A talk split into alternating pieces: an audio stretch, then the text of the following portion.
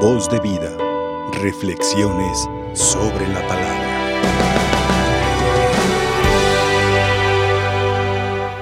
Muy queridos hermanos, con mucha alegría estamos celebrando hoy la fiesta de la Natividad de la Virgen María.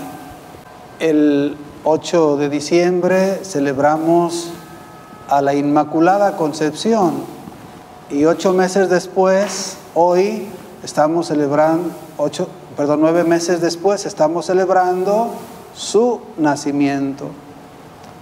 Alegrémonos hoy con el cumpleaños de nuestra Madre Santísima. Iniciemos por tomar conciencia cómo Cristo ocupa, Él ha de ocupar el centro de nuestra vida. Y cuando nos ubicamos de manera cristológica, cristocéntrica en nuestra vida y miramos hacia atrás, no nos queda sino agradecer. Mirar lo que ha ocurrido o bien lo que Dios ha hecho en nuestra vida es para bendecirlo, para alabarlo, pero sobre todo para darle gracias por tanto amor y bendición. El pasado que nos sirva para la gratitud. Pero hemos también de aprender a ubicarnos en el presente para disfrutarlo. El Señor nos invita a la vida. Vive, vivir con intensidad esta vida y esta ambientación de la vida que Él nos ha dado. El Señor nos invita a gozar este don de la vida y a vivirla dignamente con alegría. Disfrutemos esta vida hoy. Pero también desde Cristo miramos hacia el futuro. ¿Cómo mirar hacia el futuro? Con esperanza y llenos de confianza. Porque la divina providencia que no ha faltado, seguros estamos, no faltará. No, de ninguna manera. Dios es fiel no faltará. No los dejaré solos, nunca los abandonaré. Por eso, hermanos, no tenemos justificación para vivir en la tristeza o la desesperación. Habrá momentos de crisis, pero Dios no falta. Queridos hermanos, si nosotros nos posicionamos, ponemos los pies sobre la tierra en el día de hoy, y miramos hacia atrás con esa gratitud ya mencionada desde Cristo, lo primero que veremos hacia atrás es a María Santísima, motivo más que espléndido para agradecerle a Dios por su madre y nuestra madre. Bendito sea Dios por María. Pero si miramos más allá de María, a quien hoy estamos celebrando, podemos contemplar la maravillosa historia de salvación que Dios ha estado tejiendo pensando en nosotros. Y por ello volvemos. No podemos menos que agradecer. Con estos sentimientos y en esta fiesta de María Santísima, su natividad, desgranemos un poco la palabra de Dios. Hoy, a través de Miqueas, el Señor nos anima cuando nos dice, de ti, Belén Efratá, pequeña entre las aldeas de Judá, de ti saldrá el jefe de Israel. Hermanos, a Dios le encanta trabajar con lo pequeño, con lo sencillo, con lo humilde. Y en este caso no es la excepción. Estamos hablando pues de una localidad insignificante. Pero de ahí saldrá el rey de Israel, como lo dirá en otro momento, el príncipe de la paz. Él se levantará para pastorear a su pueblo con la fuerza y la majestad del Señor su Dios. Empieza pues a sugerir a anunciar de manera velada la encarnación del mismo Dios. Por eso lo dice, pastoreará a su pueblo con la fuerza y la majestad del Señor su Dios. Y entonces ellos, sus habitantes, habitarán tranquilos, tranquilos, porque la grandeza del que ha de nacer llenará la tierra. Él mismo será la paz. Él mismo será la paz. Hermanos, sin Él, sin Cristo, no hay paz duradera, no hay paz genuina, auténtica. Él es la paz, Él es la paz. Podríamos, parafraseando un poco alguna expresión del Evangelio, decir de Jesús que Él es el camino, la justicia y la paz. Él es la paz. San Pablo lo proclamará diciendo, Él es nuestra paz, Él es nuestra paz. De hecho, hoy en la oración colecta, en atención a esta fiesta, le hemos pedido al Padre precisamente un aumento de paz. Cuando le hemos dicho, concede Señor a tus fieles en esta festividad de María Santísima, que nos traiga un aumento de paz. ¿Cómo nos surgen hoy la paz y la salud? Bueno, le pedimos a Dios que se note y se manifieste de manera espléndida en este sentido su poder y su misericordia. En el Evangelio que ha sido proclamado para esta ocasión con motivo de esta fiesta, lo primero que aparece a nuestros ojos es la peregrinación de los humildes peregrinos. Jesús, María y José. Cristo vino al mundo de la siguiente manera, estando María su esposa desposada con José, y antes de que vivieran juntos, sucedió que ella, por obra del Espíritu Santo, estaba esperando un hijo. Es la obra de Dios. Y obvio que nos confunde muchas veces el hecho de no saber qué está pasando. Porque no es raro que Dios actúe al margen de nuestra atención y de nuestra conciencia. Pero repito, eso puede traernos confusión. Y ha ocurrido con San José. María misma quedó confundida desde el saludo del ángel y preguntará ella, ¿cómo podrá ser esto, puesto que yo permanezco virgen? Esto mismo le ha ocurrido a San José, que observa lo que está ocurriendo, pero no sabe explicarse estos sucesos. Y prosigue, dice, José su esposo, que era hombre justo, no queriendo ponerla en evidencia, pensó dejarla en secreto.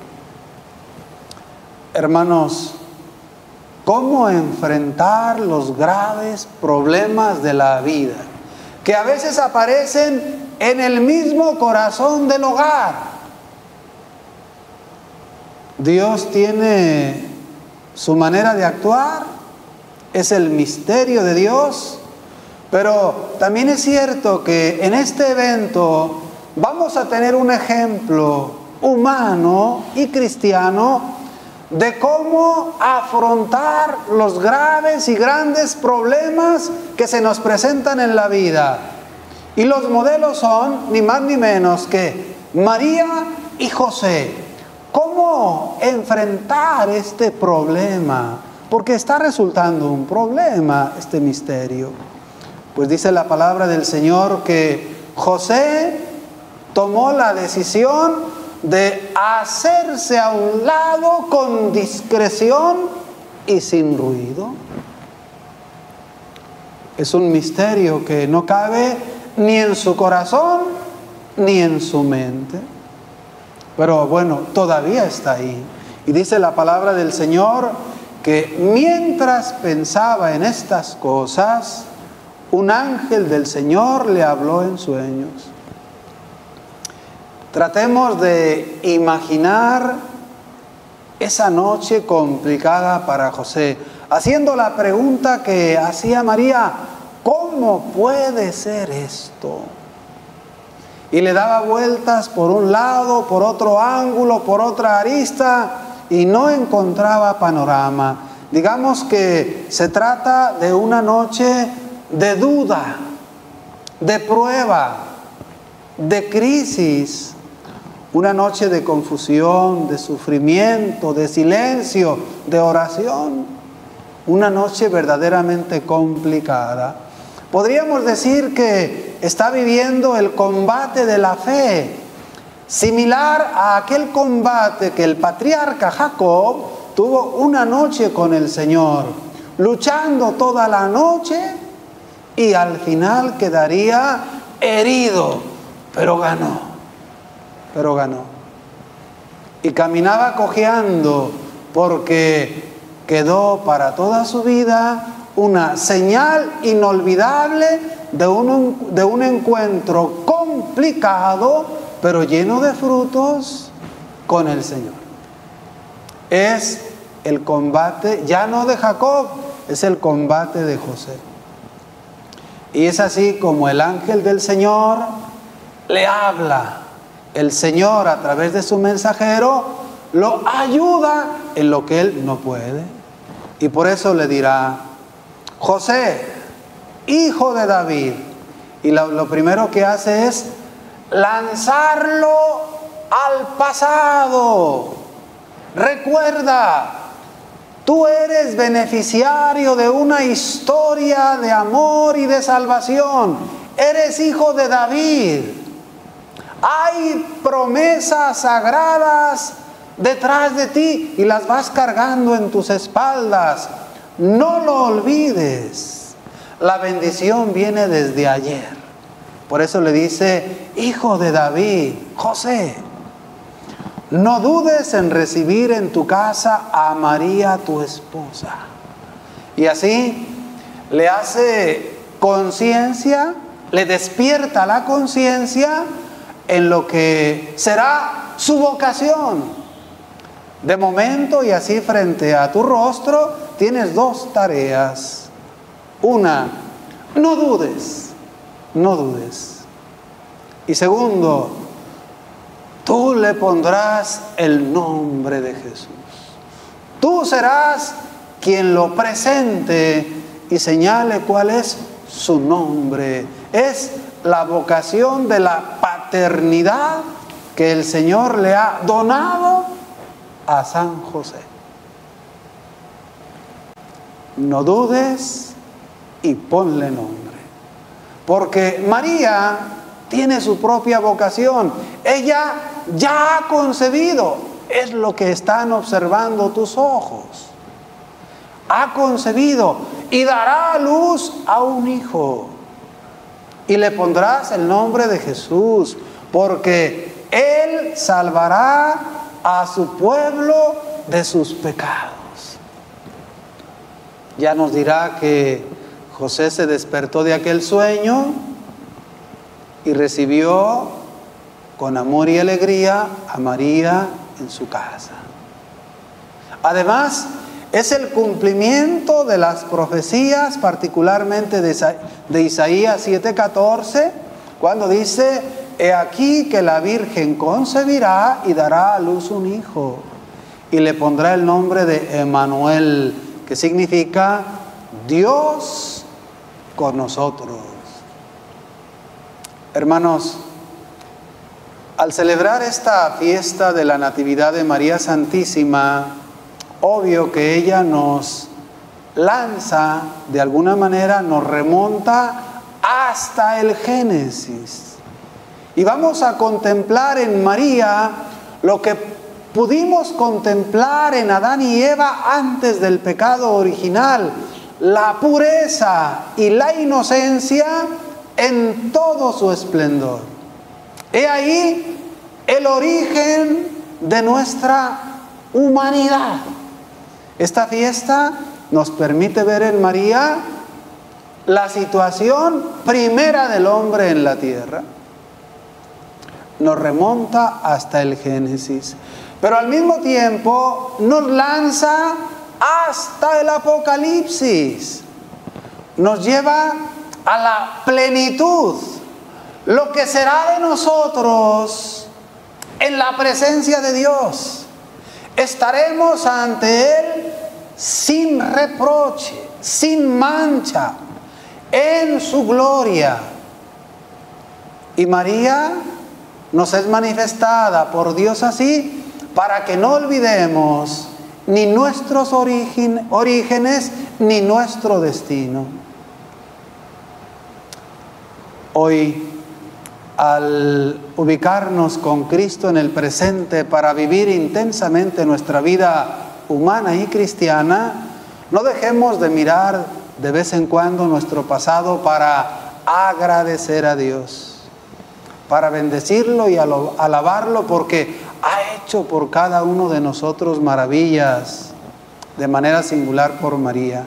No dejemos de confiar y esperar porque su amor y su misericordia en su providencia jamás han defraudado y no defraudarán. Que el nacimiento de María Santísima traiga para nosotros una tormenta de bendiciones. Que así sea. Voz de vida. Reflexiones sobre la palabra.